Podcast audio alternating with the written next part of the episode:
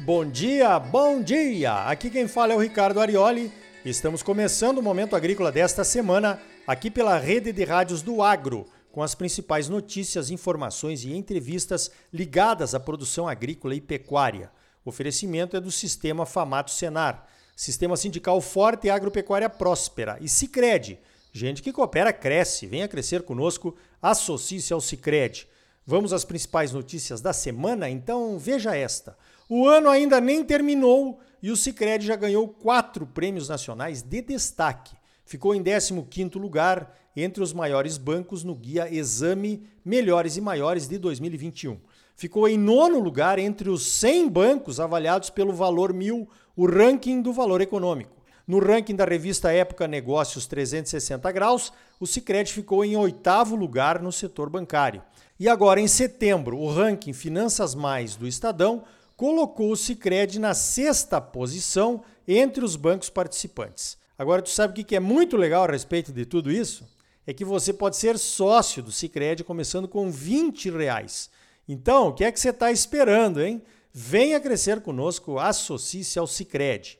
Veja esta. A Comissão de Viação e Transporte da Câmara Federal aprovou o requerimento do deputado José Medeiros para a realização de uma audiência pública para debater a implantação da Ferrogrão.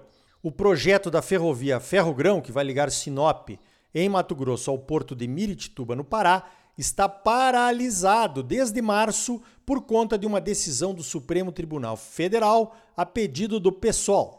O motivo alegado foi que a Ferrogrão vai passar por dentro de um pedacinho da reserva do Parque Nacional do Jamanchim, no Pará. Pedacinho mesmo, seriam influenciados pela ferrovia apenas 400 hectares dos mais de um milhão de hectares da área total do parque. A intenção da audiência pública é destravar o projeto. Lembrando que não haverá dinheiro público envolvido na construção da Ferrogrão. O governo só vai licitar a obra que será construída e explorada pela iniciativa privada, sem corrupção, sem sobrepreço, sem cabide de empregos, sem propina como se faz em países sérios. Segundo o deputado Medeiros, talvez a audiência pública aconteça ainda este ano. Será? Veja esta: a Ubrabil, que é a União Brasileira do Biodiesel e do Bioquerosene, mostra em estudo que o impacto da adição de biodiesel nos preços finais do óleo diesel nas bombas variou apenas 0,1% desde o começo deste ano. Para você ter uma ideia, os preços do diesel puro subiram 8,5% no mesmo período do estudo, entre janeiro e outubro. Na formação de preço do diesel para o consumidor, o biodiesel representava 13,6% em janeiro e subiu para 13,7% em outubro, 0,1%. O estudo considerou a adição obrigatória de 12% do biodiesel ao diesel. Lembrando que quando se fala em biocombustíveis não se trata apenas do impacto nos preços finais, né?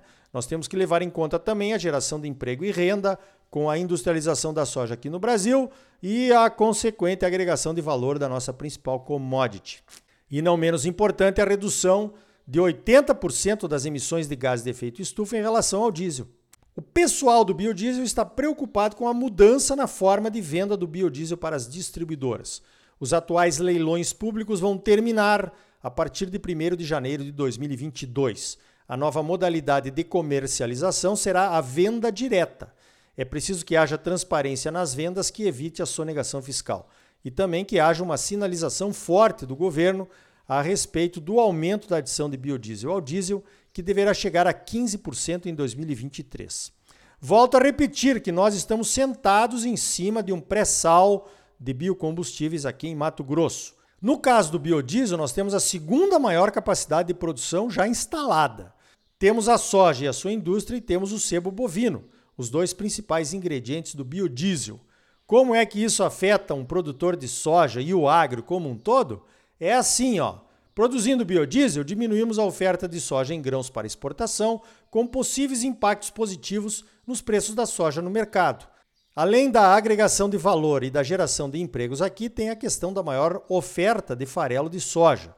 O farelo de soja tem seu preço aqui em Mato Grosso equivalente ao preço praticado nos estados do Sul, pois o custo do frete impede que se traga farelo de lá para cá. Então, um aumento da oferta de farelo vai diminuir os preços aqui. O que seria ótimo para a indústria local de produção de aves, suínos, ovos e boi confinado. Sem contar que é ambientalmente inadmissível trazermos diesel de caminhão lá de São Paulo para usarmos aqui em Mato Grosso. Sugiro que comecemos uma discussão sobre o uso do biodiesel aqui no estado. Nós, produtores, poderíamos começar a consumir o B20, por exemplo, lá em nossas fazendas. Também podemos aumentar o consumo de biodiesel nas frotas de ônibus do transporte público, pelo menos nos municípios produtores de soja. E quem sabe uma política tributária que incentive o uso de mais biodiesel adicionado ao diesel aqui no estado. Falando em soja aqui em Mato Grosso, continua aquela polêmica interminável sobre o plantio em fevereiro. No capítulo mais recente, teve o Ministério Público emitindo uma nota recomendatória para o governo do estado para que a data limite de plantio de 31 de dezembro seja mantida. O governo do estado pediu 15 dias para responder. Só para constar, eu percebo que essa polêmica parece ser só aqui em Mato Grosso. Alguns outros estados, grandes produtores de soja, pediram ao Ministério para manter a data de 31 de dezembro e já foram atendidos. Mato Grosso também pediu, na mesma época dos outros estados, através do INDEA, com uma justificativa muito bem fundamentada, mas ainda não foi atendido. E ninguém entendeu por quê, né? Só há suspeitas. O Ministério da Agricultura formou um grupo de trabalho para discutir o Plano Nacional de Combate à Ferrugem Asiática com a participação da Embrapa, da AproSoja Brasil, da CNA e de outros interessados, e esse grupo já se reuniu uma vez. Eu participei da reunião e há uma espécie de consenso a respeito do risco de aceleração do aparecimento da resistência das doenças fúngicas em geral, não só da ferrugem asiática, com esse plantio em fevereiro. É fácil de entender por quê. Se o plantio da safra termina em dezembro, a colheita vai até março no máximo. Então só vamos ter novas aplicações de fungicidas em outubro, novembro do próximo ano. Plantando em fevereiro, adicionamos mais aplicações de fungicidas na mesma safra, induzindo o aparecimento das resistências. Uma vez resistentes, as populações de fungos não voltam atrás e o controle vai ficar mais caro para todo mundo, podendo até acontecer perdas. Aqui na Fazenda, nós ainda estamos pagando contas de 2005, quando todos perdemos muito com a ferrugem que devastou a soja de Mato Grosso. Uma pesquisa apresentada aqui no estado mostra que o custo do controle é menor e são necessárias menos aplicações no plantio de fevereiro, mas não mostra se o aparecimento da resistência das doenças está se acelerando ou não. E esse é o ponto principal. Se a resistência aparecer mais cedo do que o esperado, não temos mais o que fazer.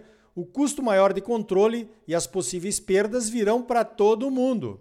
Eu deixo aqui uma sugestão. Sugiro que as nossas entidades montem aqui um laboratório que identifique as mutações dos fungos e que esse estudo seja incorporado às pesquisas.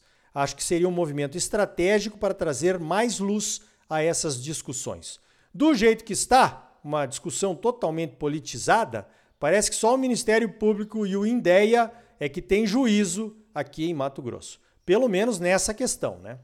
É claro que qualquer opinião é possível de ser mudada. Eu mesmo posso mudar a minha sem problema nenhum, desde que os cientistas que estão alertando para o alto risco da perda de controle das doenças com esse plantio em fevereiro mudem de opinião também. E você, o que é que acha de tudo isso, hein? Veja esta. Saiu na capa do jornal da New York Times dos Estados Unidos, desta última quinta-feira, que o uso do couro nos assentos dos carros americanos está ajudando a desmatar a Amazônia. Olha, são quatro páginas de reportagem com várias fotos da pecuária brasileira, né? E sua possível relação com o desmatamento da Amazônia, com direito a fotos de queimadas, toras de madeira em cima de caminhões e toda aquela narrativa destrutiva que nós conhecemos bem. Terrível. Também saiu nessa semana uma proposta da União Europeia para eliminar os produtos oriundos de desmatamento lá no mercado europeu. Calma, ainda é uma proposta, terá que ser discutida e aprovada pelo Parlamento Europeu e pelos países membros, o que nos dará talvez a oportunidade de defesa, né? Eu espero. Pois então, com tudo isso, uma coisa é certa: Só temos um caminho: eliminar o desmatamento ilegal no Brasil, o mais rápido possível. Se possível, antes de 2028, que foi a data prometida pelo governo lá na Conferência do Clima. É assim ou assim. Não temos mais a opção do assim ou assado. Assados, fritos, criminalizados por tabela, tudo isso já aconteceu com o agro brasileiro. Chega de tentar desconstruir os discursos anti-agro. Temos que resolver os nossos problemas. Olha só, no Momento Agrícola de hoje temos duas entrevistas a respeito justamente desses dois temas: a intensificação da pecuária de corte, a relação com o desmatamento e a redução das emissões e os comentários da Abiov a respeito dessa proposta europeia de eliminar o desmatamento dos produtos que compra e consome por lá. E também no próximo bloco você vai saber o que é que significa a abertura de um escritório da CNA em Singapura. É logo depois dos comerciais. E aí, tá bom ou não tá? É claro que tá bom, porque você só merece o melhor. Então não saia daí, voltamos em seguida com mais momento agrícola para você. No oferecimento do Sistema Famato Senar, Sistema Sindical Forte, Agropecuária Próspera. E gente que coopera cresce. Venha crescer conosco. Associe-se ao Sicredi. Voltamos já. Música